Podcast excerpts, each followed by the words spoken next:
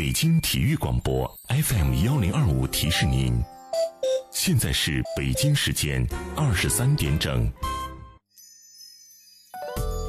北京人民广播电台体育广播，调频幺零二点五兆赫。我的我的幺零二五，Sports Radio，北京体育广播。北京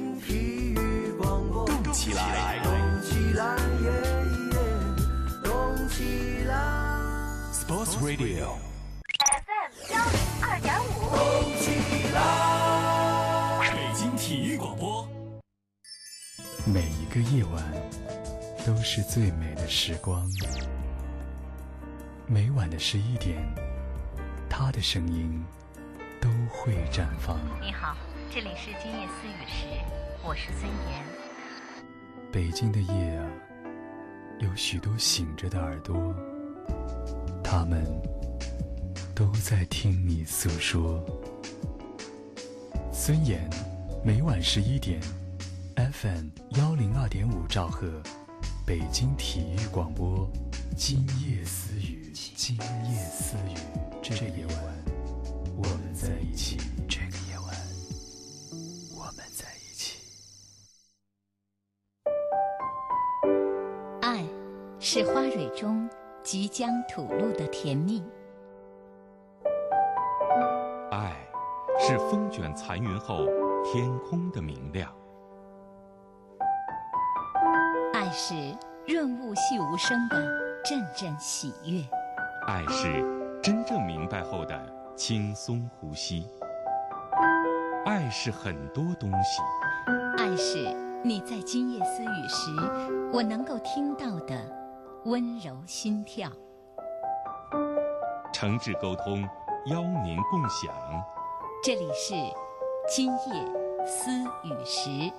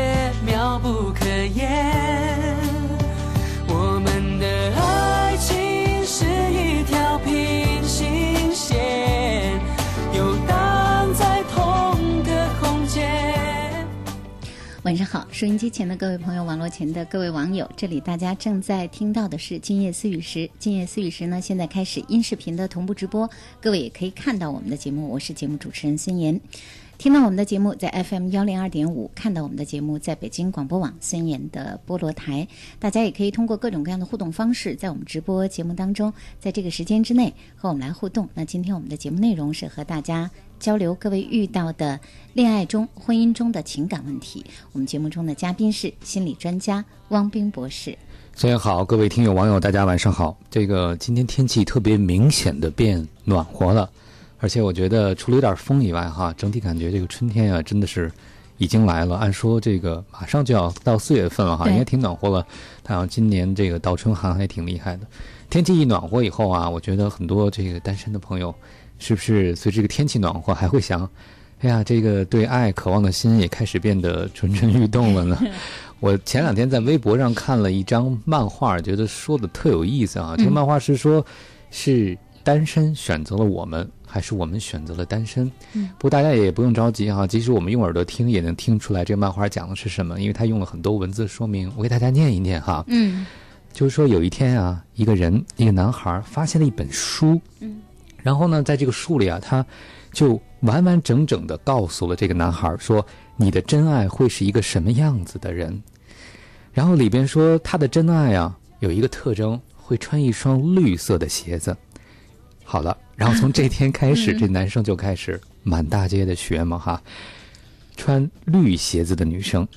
结果他就拒绝了很多没有穿绿鞋子的女生哈，凡是没穿绿鞋子一概拒绝。最后呢，等着等着等的花都谢了，据说是孤独而悲伤的离开了世界，永远都没有能找到这个穿绿鞋子的真爱。然后这个漫画的最后呢，大概是作者就补充了两句话，就说他本该知道啊，这个书里说的东西不能都信哈，尽信书不如无书。第二呢。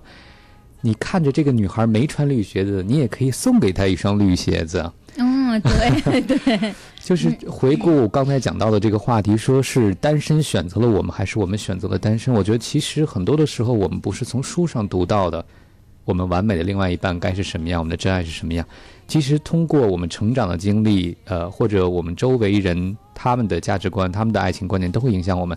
最终，其实这本书不是别人写的，是我们自己写的。我会觉得，其实每个人脑子里都有一本书，就是关于我的真爱该是什么样的，该长成什么样子。这本书有参考价值，可以成为一本重要的参考书。它和你内心的需要有关系，和你成长经历和你的对人生的理解有关。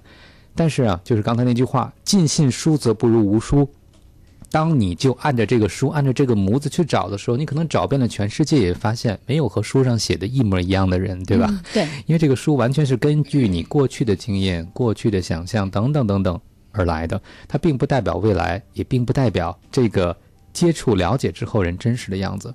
所以，很多单身的朋友有一个可能是。我们的有些标准呢太僵化了，太教条了，所以总是比照那个去找的时候，发现自己老也找不着，总是失望。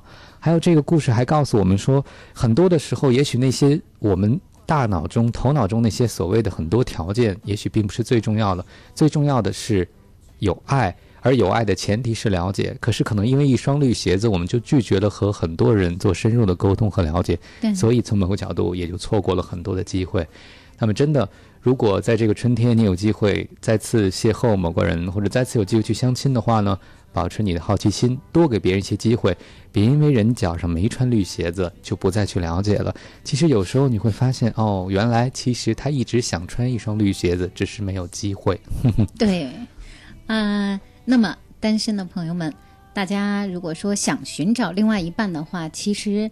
这个什么时间都不会太晚，特别是这个春天，可能是更适合去找到另外一半的季节哈。在这个春天到来的时候，可能每个人都会觉得，好像沉寂了一个冬天的自己，会慢慢的感觉到有活力，苏醒了。对，嗯，那就祝福单身的朋友们早一点找到自己的另外一半。各位，如果有情感问题，无论是恋爱中的、婚姻中的，记得我们的节目，也记得周三的时间和我们的节目来互动交流。那我们的嘉宾汪斌博士会和大家在节目中来探讨各位遇到的情感中各种各样的问题。互动的方式，大家可以发短信给我们，发送短信到幺零六二八八二幺零二五，北京地区的手机用户。发送到幺零六二八八二幺零二五，每条短信的资费是零点二元，这是我们的短信互动方式。还有网络的互动方式，北京广播网的孙岩的菠萝台，大家可以找到，可以现在观看我们的视频播出，可以在菠萝台的聊天室给我们留言。还有新浪我的微博今夜思雨时主持人孙岩，大家可以现在留言、留问题、留私信。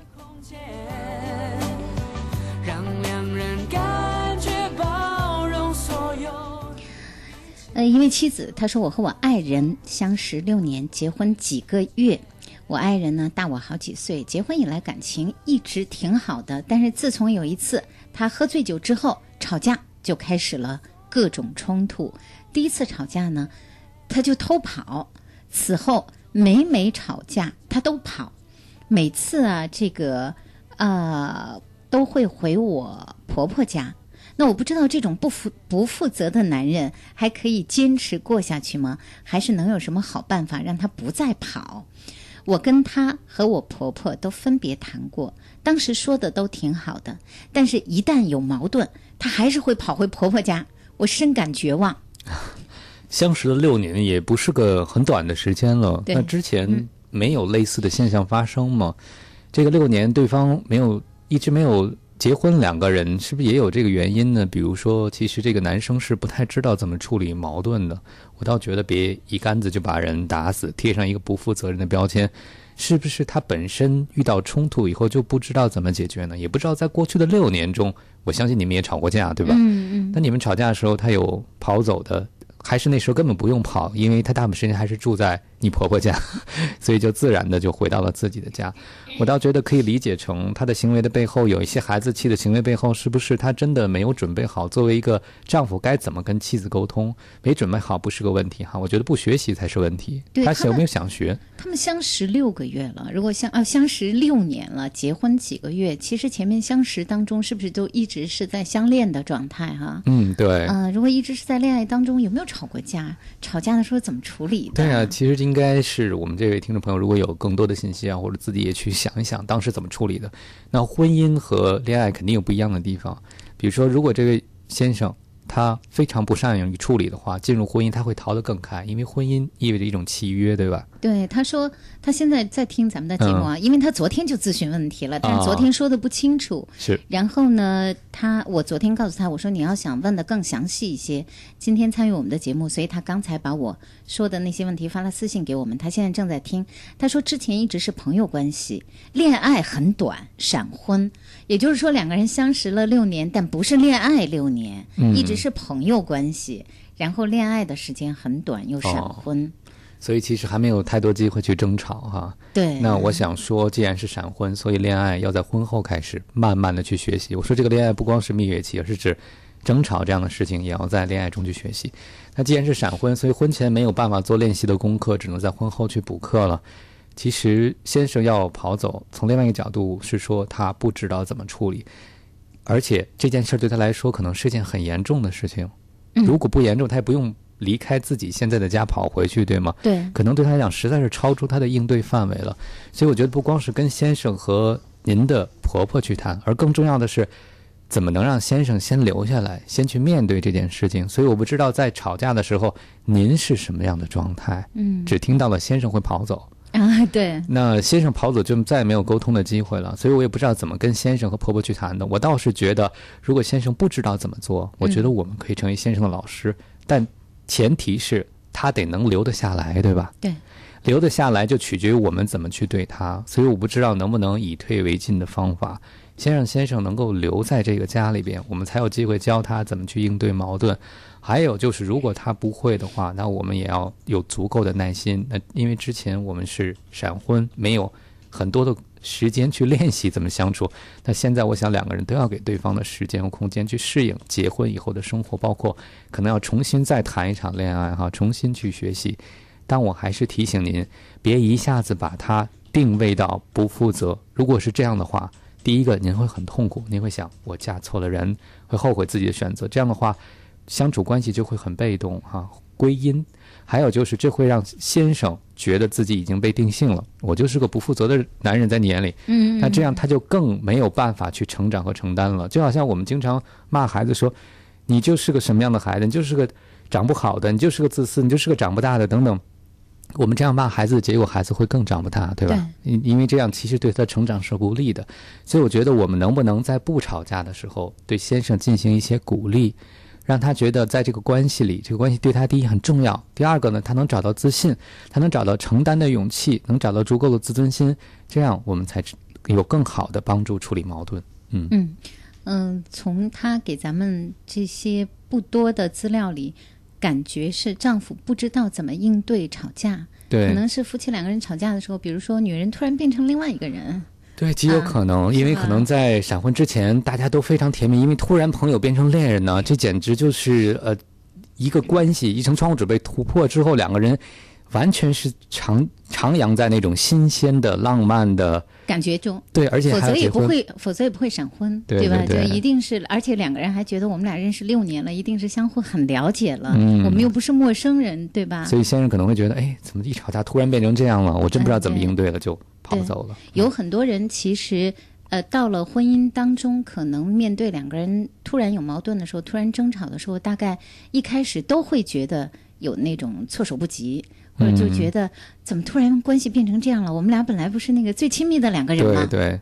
本来是你能宽容我的一切的，哎，怎么现在就你死抓着我的小辫子不放呢？是吧？对对，所以呃，这位女士，如果说还有更多的想和我们探讨的，可以继续告诉我们。她还在现在正在收听着我们的节目。对啊，其实也可以更主动的、更坦诚的跟先生说，其实我觉得我能够理解，可能你不知道怎么应对就跑回家了。我特想知道，如果我怎么做，你会可以留下来。嗯先听听他的想法，先不要去批判，也不要去下判断，让他把内心真实想法告诉你，才知道该从哪儿入手。对，呃，另外一位问哈，说我和女朋友恋爱半年了，我们俩是相亲认识的，我都已经见过女朋友的父母了。她工作很忙，平时只是睡觉前我们俩通一电话。但是认识这么久了哈，我女朋友从来没有问过我工资的情况，我就问问，这样正常吗？女孩子？嗯，我觉得我们今天对年轻的女性的看待呢，真是有一点点妖魔化了哈。我记得节目之前都是问，说这女孩子都在乎钱吗？她们都只看钱吗？是吧？很多男士都发短信，很担心自己另外一半或者现在的女生是不是太看重钱、太功利了。结果你看，以至于今天这个不问的，大家都觉得这个心里会打鼓，怎么会他不关心我的收入呢？我在想，他选择不问，也许对他来讲，收入不是最重要的事情呢。也许对他来讲，人可能是最重要的事情呢。其实这个问题你完全可以问给他，对吧？哎，我觉得你真是个不一般的姑娘啊！我在想，这也是可能为什么那么喜欢你。你看别的姑娘都先问你有房有车，你挣多少，可是你就是不问，你怎么这么沉得住气呀、是吧？对，那可以反问一下哈。对呀、这也是个恭维。对，另外一位女孩子问说：“汪斌老师好，我有困惑想请教一下，可以让我的心绪更加明朗。我喜欢上了我们的我的一位男同事，人家说如果你在等白马王子，但往往出现的是小混混。虽然我没有想过和白马王子在一起，但是我的心的确被一个喜欢和女子搞暧昧的男人给收了去了。”我想跟他表白，我不怕被他拒绝，但是我担心他大嘴巴到处说，使自己呢没有办法在现在的工作环境中工作下去。我是一个认真的人，我真的不知道我为什么会喜欢这样一个不认真还和多名女子搞暧昧的人。您说我是不是应该控制一下自己的这种喜欢，别表白？因为明明知道往前走会遇到什么。这个看见坑也要跳，我想这可能是真的在爱中冲动的一个表现哈，拦也拦不住，自己也没法拦住自己。您刚才讲了自己是个特别认真的人，那其实也许正是这种反差会造成特别大的吸引。他是如此的不顾及我们一般人所认为的爱情的规则，他是活得如此的自由和洒脱，他想做什么就做什么，他愿意对谁表白，愿意对谁好就去做，所以他很勇敢，他很洒脱，他很自在。其实某个角度，这样的男生就是我们经常讲的一个问题：为什么这个男人不爱，男人不坏，女人不爱呢？是吧？这个他不受社会的我们的约定俗成限制的背后，可能有野性的部分，有奔放的部分，有勇敢的部分，有自由的部分。这些部分可能对一个很认真的姑娘来讲，都是一个很深的吸引。因为对您的内心，我猜会不会对自己有很多限制，有很多规则，包括您刚才讲的对他所作所为一些看待，我就觉得您是那种是非观念很强的人，不越雷池一步的人。所以正是这样的一种对自己要求，也让那种无对自己无要求还活得很好的人，对您造成了一个强烈的吸引。当然，您也说了，说出去未必会有好结果，所以这只能靠您自己来权衡了。但是我觉得，差异会造成吸引，差异在沟通中也会造成一些障碍。那这样的朋友。每个人哈，我觉得适合观赏和相爱的喜欢的距离都不一样。有的人可以用来过日子，我们在一起相爱，我们呃可以一起生活。有的人可能仅止于喜欢，有的人只是痴迷和吸引等等都不同的界定。我不知道您和他最恰当的距离在哪，只是分析一下为什么他可能会吸引您，还有就是想清楚您担心的后果会不会造成巨大的影响，再做决定。嗯，好，谢谢汪斌博士。其他的各位，大家如果有一些恋爱中的、婚姻中的情感问题需要咨询，现在和我们的节目来互动的方式是：北京地区的手机用户可以发短信发送到幺零六二八八二幺零二五。网络当中和我们互动的方式，北京广播网找到孙岩的菠萝台，可以在菠萝台中观看我们的视频，可以在视频聊天室给我们留言。呃，还有新浪的微博，大家可以留言、留问题、留私信。今夜思雨时，主持人孙岩，这是我在新浪的微博。下面有一位是一位女孩子，她现在被她一位女性朋友在困扰着哈。嗯她说有一位女性朋友是一位大龄单身女青年，着急结婚，常和朋友倾诉，但是却不听朋友的建议，很大声的和朋友辩论她自己的各种独特理论。说，比如说昨天晚上吧，这朋友吧又因为想倾诉对婚姻的渴望来电话了。电话里呢，一如既往的高声喊叫和高声辩论，表达他对爱情的渴求和对男人的不满。开始我还安慰他，我还倾听他的故事。后来慢慢的，我就发现听不进任何意见。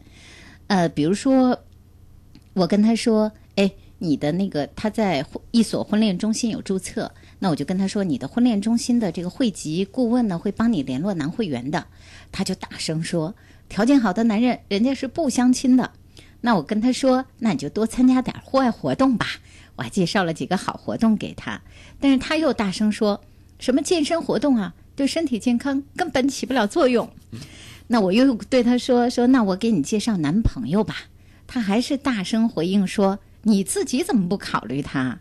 那我跟他说：“这是给你一个机会，你可以尝试认识，你们在性格上更合适。”他又大声喊：“他身高多少啊？长相怎么样啊？得选一个好看的男人啊，得对下一代负责啊。”说我这个朋友吧，我就慢慢的发现，他是不是想大声的发泄，无论对谁，只要是能倾听他的人，而实际上他根本是拿朋友当耳朵，而不考虑朋友的心情。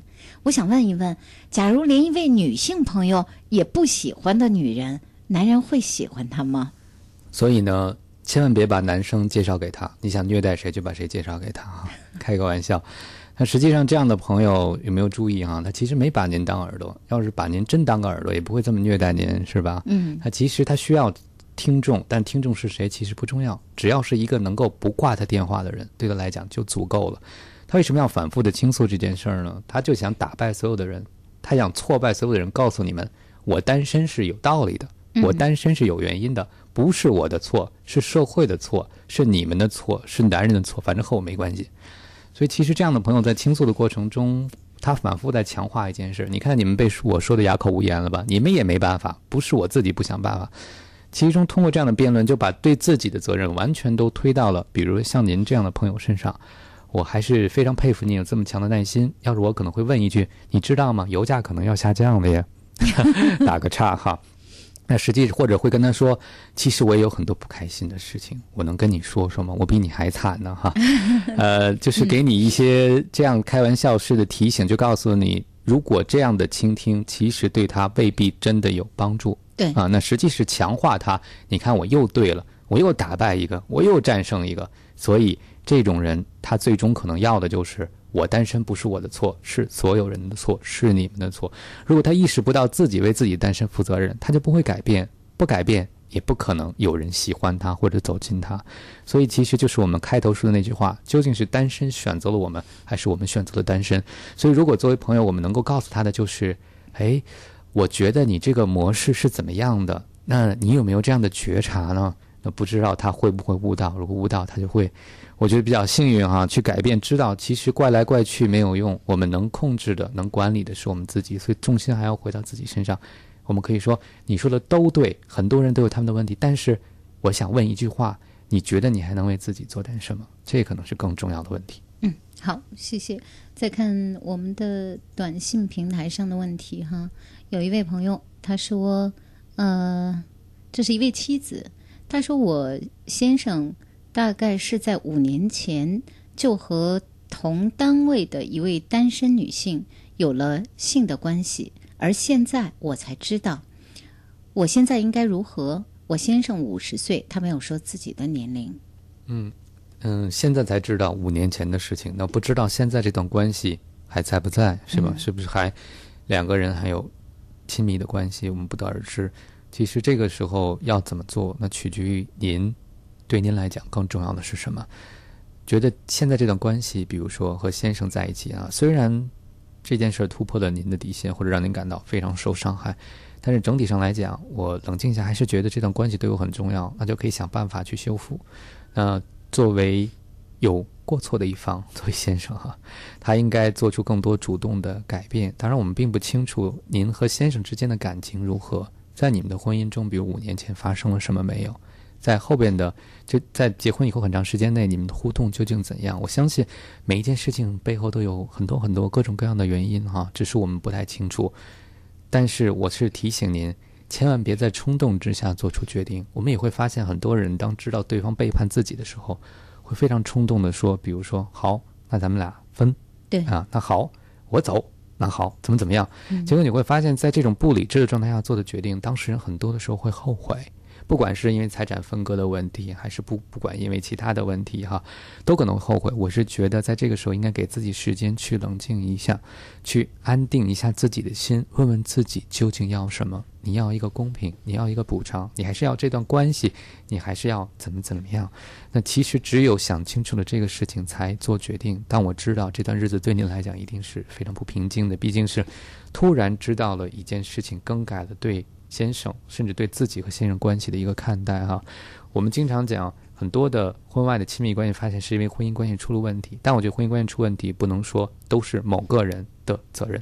所以我还是觉得，如果要让两个人真正的好起来啊，除了先生要做出一些态度让您重新信任以外，还重要的是怎么营建两个人的关系。当然这是后话了。嗯嗯，另外有一位男孩子在问哈，他说网上认识了一个女孩儿，呃，我们俩见了两次面。也算是谈恋爱吧，因为第一次见面他就特别主动的跟我说，呃，他觉得我是挺合适的。他在北京，我也在北京。那平时呢，因为工作特别忙，所以这两次见面的时间拖了有一个多月的呃这个间隔。在第二次见面到现在已经过去三四天了，我发现了一件事儿，就是见他的时候。呃，好像他动了我的钱包，是在我去洗手间没有太注意的时候。现在我还想，我们的关系是不是能走下去？因为我不能完全确定就是他做的这件事。可是呢，我觉得有一些细节，我这儿就不说了，还是有理由怀疑他的。他像没有事儿一样，还是在电话中，在网上继续跟我聊天，还在安排下一次见面。但是仔细想一想，我对他其实挺不了解的。我就想问问汪冰老师，这是一次恋爱的机会，但是和这样一个女孩子，您觉得我还能和她走下去吗？我觉得你已经刚才说了不了解，所以其实两个人。严格算也不该算男女朋友了，是不是？好像应该不算吧，可能先在网上认识，然后见了两次面，也就他说间隔很长，也就一个多月的时间。对，其实好像只是网上聊的，可能挺有感觉的，但事实上其实彼此并不了解。那我也不知道这对你究竟是一个机会，还是一个。结束哈，不知道，但是我觉得你说不了解，所以只能再了解一下。那至少你知道下次再见面的时候，你需要注意一些什么。嗯，你可以带着你的疑问继续去相处去了解，因为你刚才说了，我们也无凭无据，我们也没有办法下一个确定的结论。但是看上去好像你又有点觉得这个机会万一。是很好的缘分，对对，万一是个误会呢？嗯，所以需要再多彼此的了解。所以我会觉得，其实你这里会有一个心理落差，就是可能在网上我才会聊得很好，嗯，然后在现实生活见面出现这样的事情，会让你觉得这个反差太大了，嗯，太大了，你就不知道何去何从了。所以我也是提醒所有在网上聊得很热烈的朋友，实际上网上的了解还是非常有限的，还是需要现实生活中的了解，这个信任感才能真正踏踏实实的建立起来。嗯。嗯，不过真的也要提醒大家，因为我们也经常会看到，嗯，有的时候也确实会有这样的一些案例发生，比如说借助通过网上认识或者通过其他的方式去接触的，其实不熟悉的陌生人，但是大家如果有机会单独接触在一起的话，那么身边的自己的财务还是要看紧一些，因为你毕竟对对方不太了解、不太清楚。没错，嗯。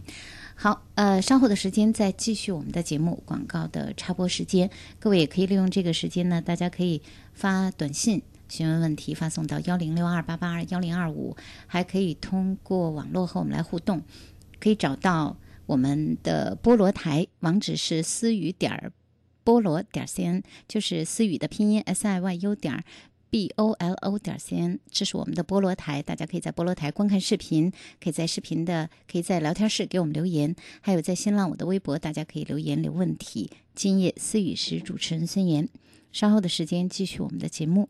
你快乐吗最快乐的八七六台庆日，七档直播节目上演乾坤大挪移，最意想不到的直播形式。节目名称张冠李戴，直播主持混搭组合。四月一号早八点到晚九点，北京文艺广播全体直播节目将上演精彩的华丽变身，欢乐的反串主持。仅此一天，不容错过。快乐很简单，八七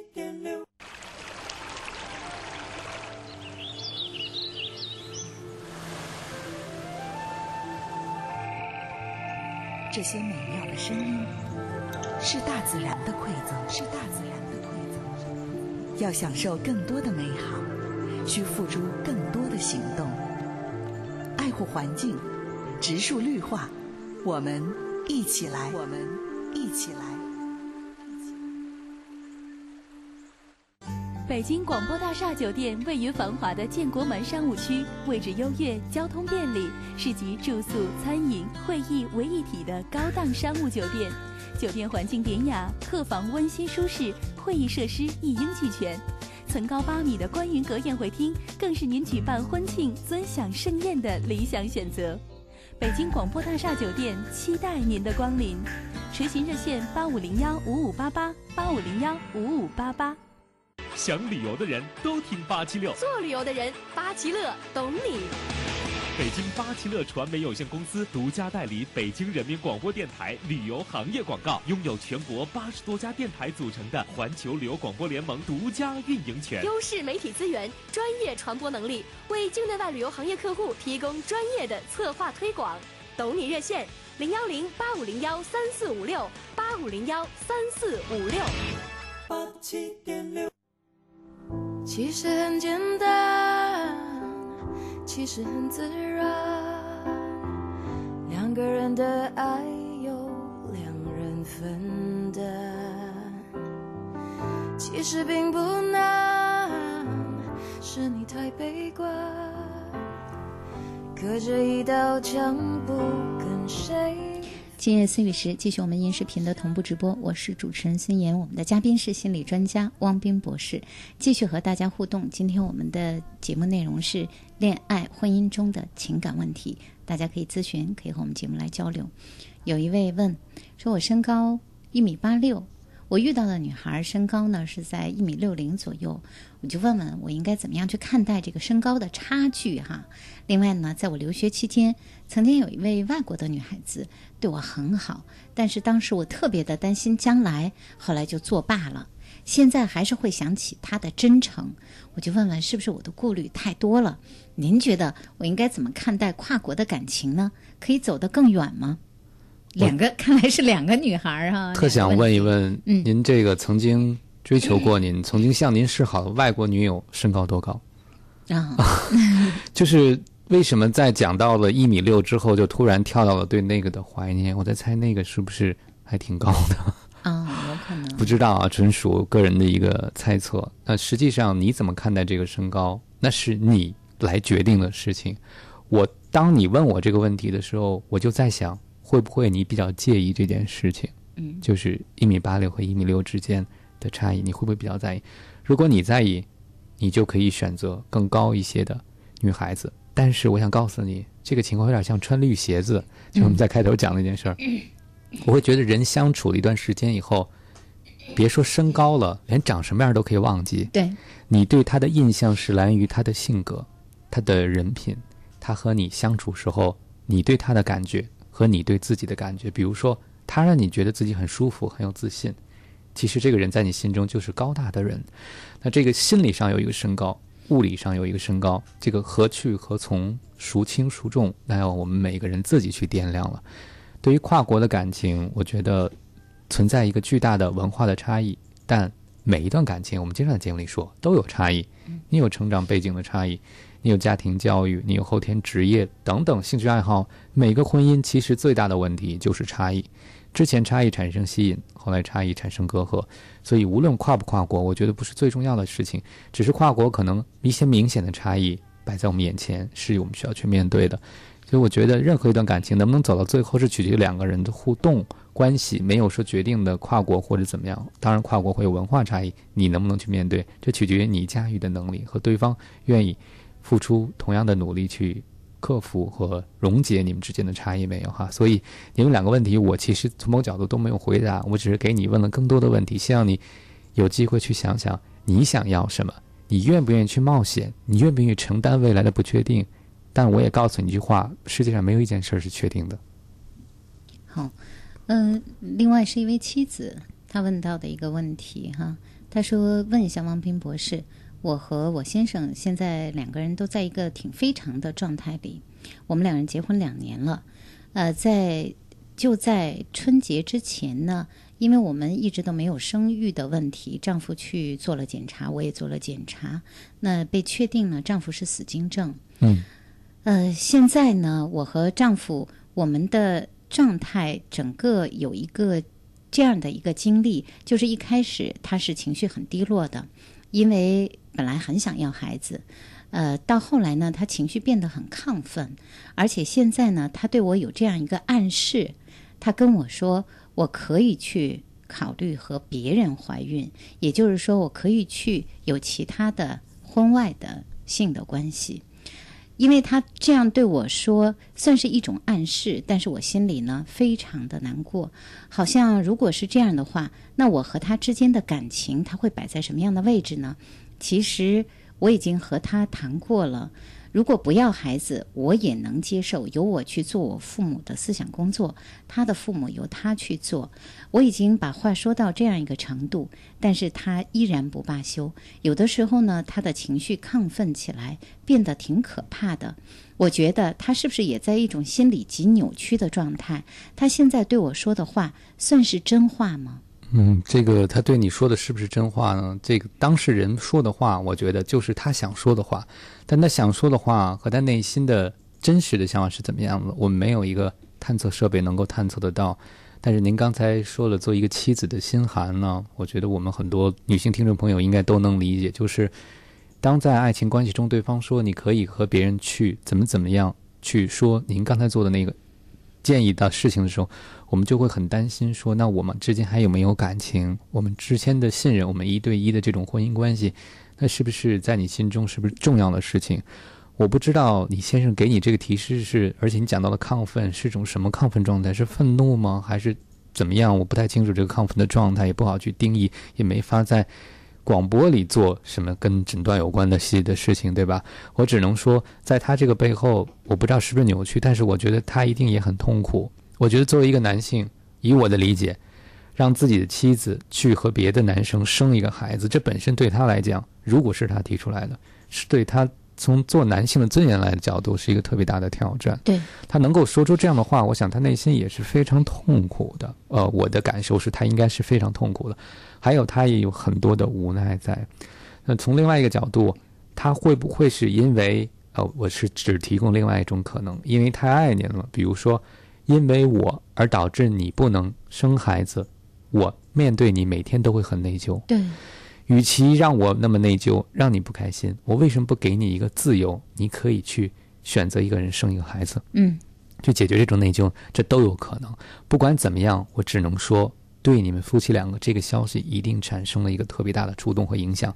对先生来讲，他一定也在经历着自己的压力和痛苦，所以我也不知道你们有没有机会。静下心来去谈，不要简单的去说，我可以接受不要孩子。其实这对缓解先生的内疚没有任何意义。嗯，先生会觉得你说这个是为了安安慰我，我知道你内心还是想要，只是因为没有办法，所以你接受了。那其实更多的是觉得希望先生谈谈，你是不是很有压力呀？你内心是会不会？您刚才问我们很扭曲，我建议你换一个词，你会不会觉得？我觉得你跟我说那话的时候，我会很触动，因为我觉得我们关系一直还都挺好的。我觉得你说了以后，我会觉得你会不会很难过？呃，你会不会内心有很多压力，会不会很纠结？其实我还是很在意我们两个之间的关系的，远胜过孩子有没有孩子这个是第二位的，第一位是我和你的关系。所以我不知道先生有没有机会去表达他内心真实的想法。如果没有，在这样的情况下，他可能会出现您刚才说的内心会有很多的压力和累积，最后又不愿意在关系里示弱和表态，那可能就通过另外一种方式表达出来，所以让我们看到似乎非常难以理解。嗯。嗯、另外一位是一位男生，他说：“呃，你们好，我和女朋友分手了，谈了四年，这四年呢，我们也会吵架，有的时候呢，他也会提出分手，但每次都是我去讨好他。就在前几天晚上，正当我边听着《今夜私语》时的时候，我就接到了他的分手短信。他说：‘感谢我这三年多的照顾，我们分开吧，不要试着挽回了。’我已经想了很多天了。”就这样呢，我尝试给他打电话，想再次挽回，但是他不接电话。三年多突然就没有了，一下子心里感到空空的，也很难，也很难受。呃，那么呃，爱喝酒也是短暂的忘记，这是什么意思？很难受啊、呃，喝酒也是短暂的忘记，大概这两天喝酒了哈。嗯，他说。这几天呢，想的快疯掉了。我就是前几天互动的那个男孩子，就是连内衣都会帮我女朋友去买的，记得什么都帮助他做，你还记得哈？记得，嗯、啊。他说他心里就真的那么，呃，不愿意吗？难道他不伤心吗？分手的这几天，他还在更新自己的微信，说自己养的花很漂亮。这是所有的女孩子的心都会这么大吗？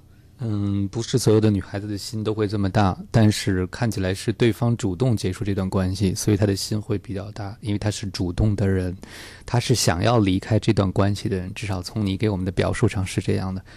我们在两个人分开之后，最不愿看到的就是，哎呀，对方居然不伤心，对方居然不因为这个关系的终结而有所改变，嗯，还我行我素，过得开开心心的，我们都觉得这个事儿其实比关系本身更让我们伤心，我们会想。看来对方不仅不在乎这段关系，也不在乎我们的感受，嗯，是吧？再倒过来，我要再想回忆起您之前给我们讲的细节，帮女朋友做那么多，每次分手都是您去挽回，您真的心甘情愿吗？如果不是心甘情愿，自己投入了那么多，今天发现再也收不回来了，应该也会有很多的不甘心。我特别喜欢的一个比喻就是，就是我们经常用的伤口上贴的胶布叫创可贴，哈。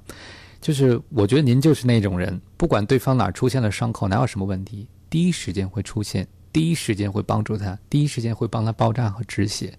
所以，当你长期做这样的事情做久了以后，有一天你发现你没处可贴的时候，就会特别失落，就会内心特别空落落的一种感觉。但另外一个角度，你真的愿意只做一一支创可贴吗？就是他有伤口时候才需要，没伤口时候可以不需要吗？你的需要在哪里？那女朋友不知道还能不能挽回，但是我知道你现在很痛苦，我也无意责怪你，我只是很心疼你，在付出这么多事情之后，也许突然发现自己在关系里变得很卑微，变得很低，最终对方可能并不觉得这是对他来讲是一件大事情。那反过来，我们自己是不是没有保护好自己呢？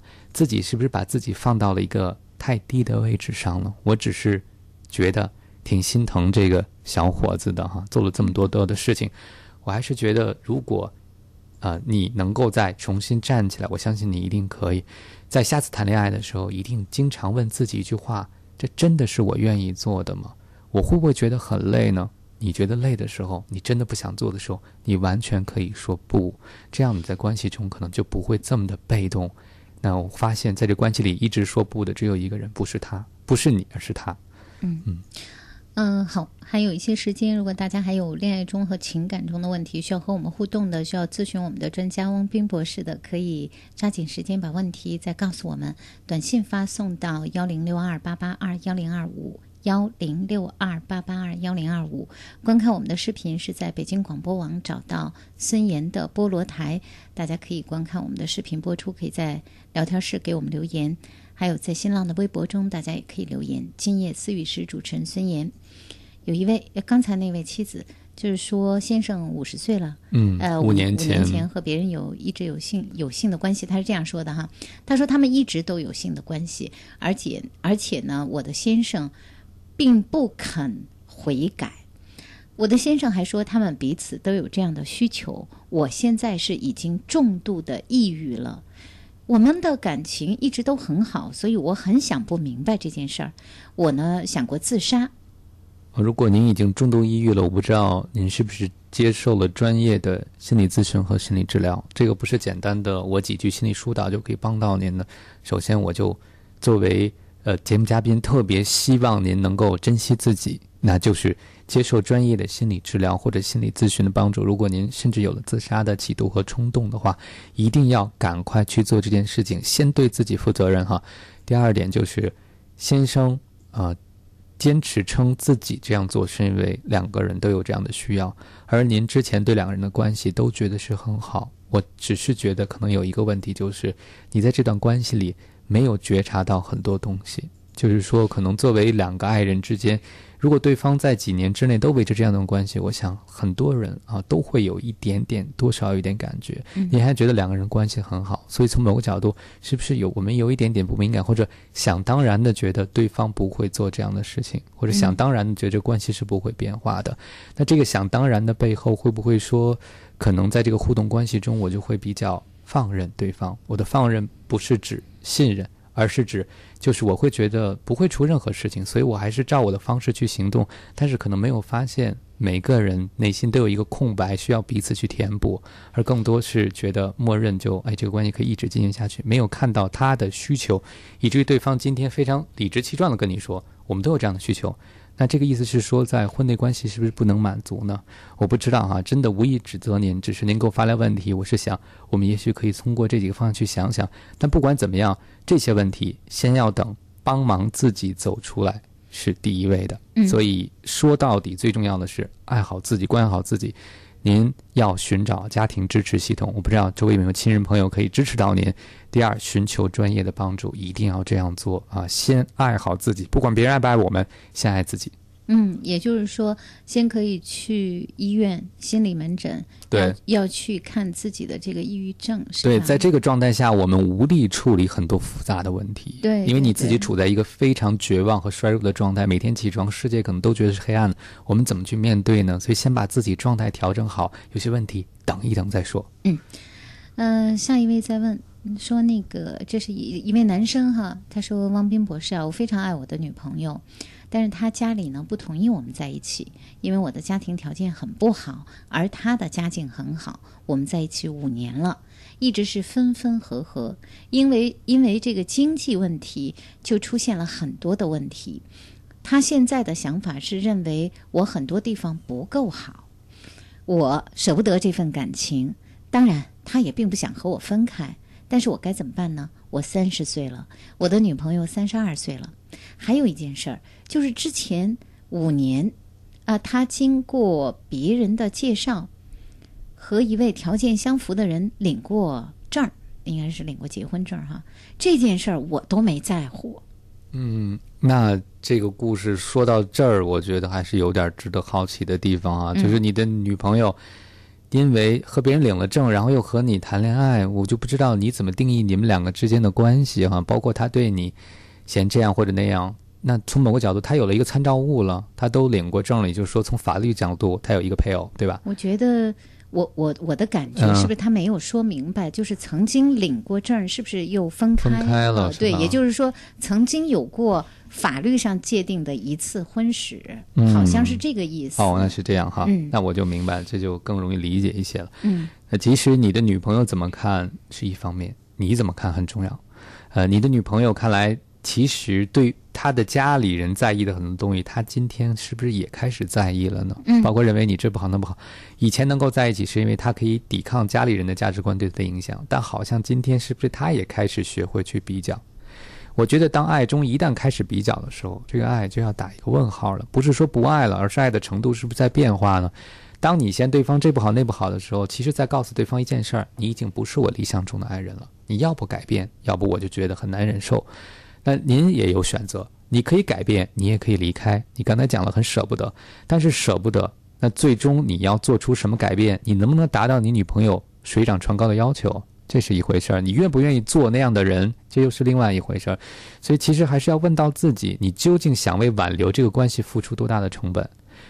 改变对方的价值观和看法是非常困难的。但是更重要的是，你要什么？成为他期望的人，你会快乐、会幸福吗？是留住这段关系了，那是你能做的或者是愿意做的事情吗？我觉得我们在挽留任何事情的时候，也千万别忘了自己的一个底线，就是我起码还要留住我自己在先，是吧？刚才那个问问题的，说自己都分手的，已经天天这个借酒浇愁了，女朋友还发养花的微信或微博的那位朋友，其实已经给我们了一个很大的提醒，就是再爱别人，也要给自己留一些。底线，这个是特别重要的事情。而在挽留爱情的时候，如果我们没有自己的去挽留爱情，最终可能爱情会留下，但对方未必会真的尊重我们，这挺重要的。实际上，对方就会发现，好，原来你为了我什么事儿都可以做，你可以把自己放到很低的位置。那其实我对你可能更多的不是尊重，哎，可能是别的看法。所以，我想这一点也是提醒你。嗯，另外。嗯，有一位女孩子在问说，有一个小问题想问一下王斌博士。我的男朋友他从来都没有主动的给我买过东西，必须是我主动的提出要。当我厚着脸皮要的时候呢，他说现在不行，一定要到网上买才划算。那我就不知道他什么时候能懂哈。一个人爽快的答应另外一个人的呃。没有算计的那种快乐，那份爱的心意，他好像缺少一些痛痛快快的男人气概。我该怎么调整自己，或者是鼓励他呢？呃，这个朋友问的问题很有意思啊！我在想，在他眼中，这样一个男生会不会在另外一个人的眼中就是一个过日子的好手呢？有可能，价值观不同，他可能另外一个女生就会说：“哎呀，这个男生太会过了啊！第一次看到这么会过日子的人，太棒了。”对，呃，真的每个人的喜好会不同，所以我刚才借由刚有几句调侃的话呢，也是提醒你，那可能他的这个在我们看来的缺点，在别人眼中可能是个优点，当然在目前是伤害了你们的关系。你有没有直接告诉他呢？你有没有把我们这个节目、你的短信也通过某种方式告诉他，对他做个提醒？其实我觉得你哪儿都挺好的，嗯。但是如果下次我让你买东西的时候，你痛快一点，我觉得你太你就完美了，堪称哈。我知道你是为了过日子，我觉得这点挺好的，说明以后我们过日子的时候可能能攒下很多钱。但是我觉得至少你拒绝了我五次，能答应一次吧？至少你说在网上买也得真买吧，对吧？你可以去问问他。提一些要求，看看他能不能做得到。然后，其实这里边反映出的是两个人生活态度的一个差别啊。其实你也要问问自己，你能接受吗？啊，这样的生活态度到了日后两个人真的过日子的时候，你能够接受这样的对钱的态度吗？我们经常在节目里讲，对钱的态度其实对爱情的影响还是很大的，因为最终爱情还是要走到柴米油盐的每日的生活中。嗯嗯，下一位问的问题哈，他说。想问一下王平博士，我和我的先生呢，我们俩经常吵架，吵架呢都是因为一些很小的事情，事情都不是很大。但是我的先生呢也是这样，每次吵完了摔门就走，一直到很晚才回来，呃，自己在外面吃饭，回来以后呢也不和我说话，常常会有两三天的时间都是这样的。嗯，于是我会觉得，如果这样下去的话，两个人的关系会越来越糟糕。那每一次呢，我都主动的去示好。当然，这个示好呢，包括给他做一点好吃的啦，或者说给他去取他干洗的衣服啦，或者呢，呃，有一些呃什么样的事情和他一起去做，比如说跟他说回他父母那儿去看看啦。我主动说的时候呢，他也就下台阶了。可是经常如此，我也觉得这并不是一个好的方式。我就想问一下哈，像他这样的人，或者说像我们这样一个情况，第一，我想减少争吵。其实每次吵架都是他主动挑头的，一点点不高兴，他就会越来越说话大声，然后吵起来，而且自己在吵架的时候就变得很不可理喻、不讲道理，已经不像是平时的他。第二呢，我不希望每一次我们俩争吵完了之后都是。他要在那儿冷战，我要向他示好。可是不示好，我就不知道什么时候是一个头儿。所以我想问一下，是不是下次我要换一种方式？您能具体的告诉我，我能换一个什么样的方式能改变他吗？嗯，我想问一句，经常在节目里问的问题：不吵架的时候，俩人在干什么？不吵架的时候就应该去讨论怎么吵架。就是说 怎么去吵，对不对？嗯你应该在状态好的时候，能够理性的去时候去聊我们过去那些不愉快的事情，怎么在未来避免和化解。看来他平时和吵架时候是不一样的。你讲了，吵架时候不可理喻，而平时不是这样，那看来平时还是可以讲道理的。你有没有想过哈？每次他做这件事儿，都是最后得到了什么？得到了一个奖励，你给他一个台阶儿，这对他是一种强化，您懂吗？就是说每次我用这种方式都能要到你主动向我示好，那这样的结果就是他觉得这是有效的。你看我就是有理的，我就是对的，要不你看最后总是你你先服软，你先给我下台阶，所以他可能真的意识不到他对您的伤害和在整个过程之中您付出了多大的包容和耐心，所以应该改变。我觉得您是个非常聪明的妻子哈。第一个，在不吵架好的时候，能不能商量一下说，其实我觉得你平时都特别好，先把鼓励放到前边，软化一下对方的防御，然后说，但是咱们吵架的时候吧，我觉得特伤和气，而且我觉得你一动怒，你一定也挺不开心的，对吧？你也很生气嘛。那我们以后怎么能用什么样的方式能够减少点吵架的发生，或者我们怎么说话会不容易吵起来？这反而应该是在平时做的功课，因为吵起来大家都被情绪所绑架了，已经不理智了，那个时候商量什么都没有用了。所以最好是在之前有一些商量的办法，或者包含，比如说我们可以研究一下，对我们夫妻两个人什么方法适合的。比如说，你一旦发现什么不愉快的事情，我们第一步能先做什么？能不能先两个人分别到两间房子里，我们先冷静十分钟以后再出来聊这件事情？或者你一旦对我有什么不满意的时候，你能不能通过其他的方式，比如说写下来，比如说发个短信，比如说怎么样，等等，用这种缓和而不是面质的方式去应对？其实这种方法很多，但是有赖于你们去创造适合你们的，因为每一对夫妻情况不同，两个人的性格也不一样，适合你的不一定适合他。那最重要两个人商量，特别是我觉得。先生看来是一个特别有主意的人，特别有品位的人，对很多事情是很喜欢发表意见的人。那能不能让先生开动一下脑筋呢？对吧？我觉得你一直非常智慧啊，咱们家一直你也出了很多主意，做了很多主。我觉得这件事儿你能不能想一个好办法？因为我觉得你想的主意都特好。嗯，好，呃，没有时间和更多的朋友来交流了。最后有朋友在问哈，在短信中在问说的，怎么现在的这个视频呢又变换地方看了？以前的视频还能看吗？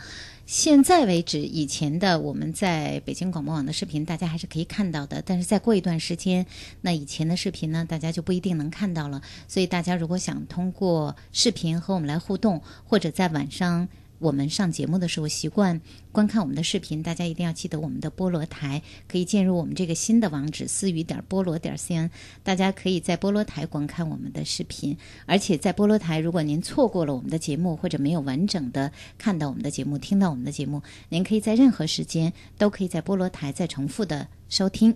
那今天我们的节目就到这儿，感谢我们的嘉宾汪斌博士，谢谢辛苦了。谢谢。嗯，也感谢我们今天的视频编导赵松，视频摄像新疆旗、董平原、叶春磊。今晚节目就这样，明天节目我们再见。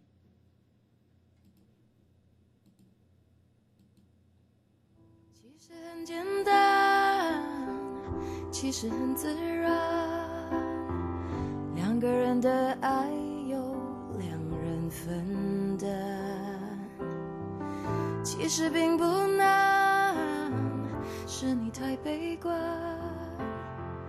隔着一道墙不跟谁分享，不想让你为难。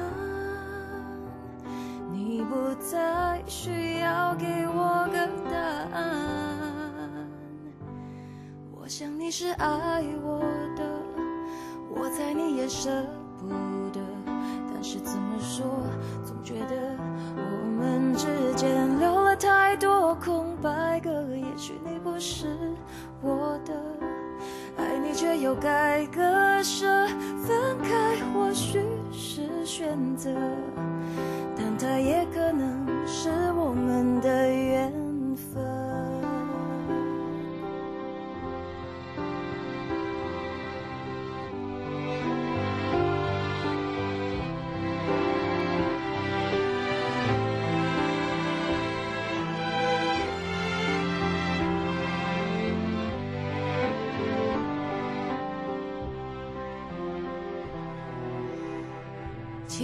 很简单，其实很自然，两个人的爱由两人分担，其实并不难，是你太悲观，隔着一道墙。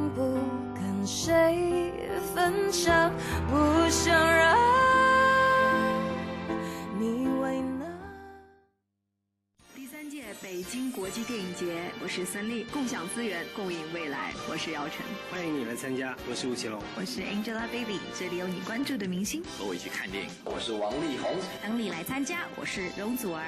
共享资源，共赢未来。四月十六号到二十三号，敬请关注第三届北京国际电影节 （Beijing International Film Festival）。北京国际电影节独家战略合作伙伴，中国联通。